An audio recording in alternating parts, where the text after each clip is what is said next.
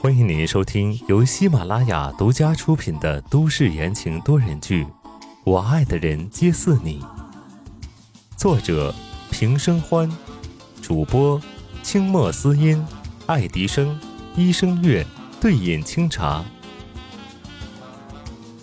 第一百六十四章，百分之五的退让。秋后算账。温之夏刚刚在禅室门口慌不择言，闷在心里的话跟竹筒倒豆子一样出来，而这些他并不想说给宋时清听。我刚刚那个我不记得了啊。温之夏心虚的顾左右而言他，眼睛低垂着。如果这么明显宋时清都看不出来的话，那他就是个大傻子了。唉，宋时清无奈的叹了口气，声音轻轻的，却是异常清晰。温之夏的睫毛颤了颤，不自觉的绞着手指。从他醒来一直到现在，他都不知道林墨的现状，不是他收不到消息，而是他不敢去问。林墨至于他，总是有百分之五的退让，他怕。他怕知道以后，忍不住要去求宋时清放过他，但是他又有什么资格呢？林墨做的事情，他也知道七七八八，他差点害死了他的爱人、孩子、朋友，他可以看在百分之五的情谊上一笔勾销，两不相欠，但是他凭什么要求别人也原谅他？他凭什么要求时清原谅他？这是他一个人的责任。怎么可以推卸给别人呢？宋时清大概知道他的想法，小东西低着头，身上围绕着孤寂。真是，怎么他就不懂呢？温之夏，被点名的温之夏心头一抖。宋时清很久没有叫过他的全名了，要不然就是他惹怒了他，要不然就是他撒的谎被他发现了。忍着忐忑不安的心，温之夏整理情绪，抬起头。然而刚一抬头，唇上蓦然传来了温热的触感。宋时清抓住他的肩膀，安静的吻他。这个吻很轻，就像两个人亲密的接触，带着安抚。一吻作罢，宋时清从温之夏的唇上离开。两个人不过相隔几厘米，呼出的热气喷在彼此的脸上。温之夏。林墨的事情不是你的错。温之夏瞪大眼睛，还没回过神来，就听到这么一句话，心里顿时五味杂陈。你以为你的心有多大？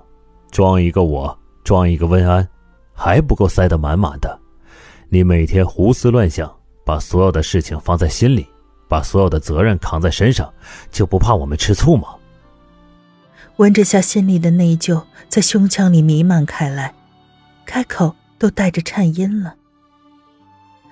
可，可是，如果他没有遇到我，或许，或许就不会变成今天这个样子。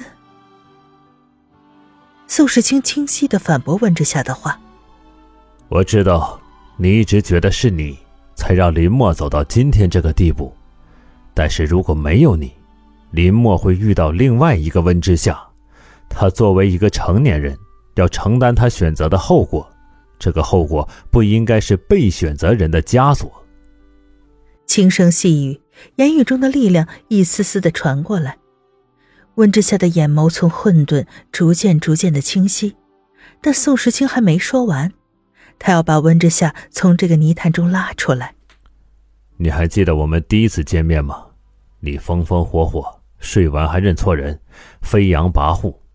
那个时候，你心里的情绪都在脸上，现在去做什么事情都小心翼翼。温之夏，有我在的地方，你想做什么都可以的。我想念那个温之夏，活得灿烂。这些年来，你失去的热烈，让我一点一点帮你找回来，好不好？啊！一句一句的话，就像滚烫的岩浆，注入到了温之夏的心脏一个大的豁口里。一点点的将其填满，筑成了坚实的堡垒。温之夏双目忽的湿润了，泪水夺眶而出，抱住眼前的宋时清，头埋在他胸前，肆无忌惮的哭了起来，肩膀一耸一耸的，身体止不住的颤抖。好，好了，终于好了。宋时清松了口气，搂住了泣不成声的温之夏，大掌轻抚过他的背后，自己的小东西终于好了。温之夏瞬间哭湿了宋时清的衬衣，他没有抬头，自然也看不到宋时清微妙的脸色，他神情微冷，心中打起了小盘算。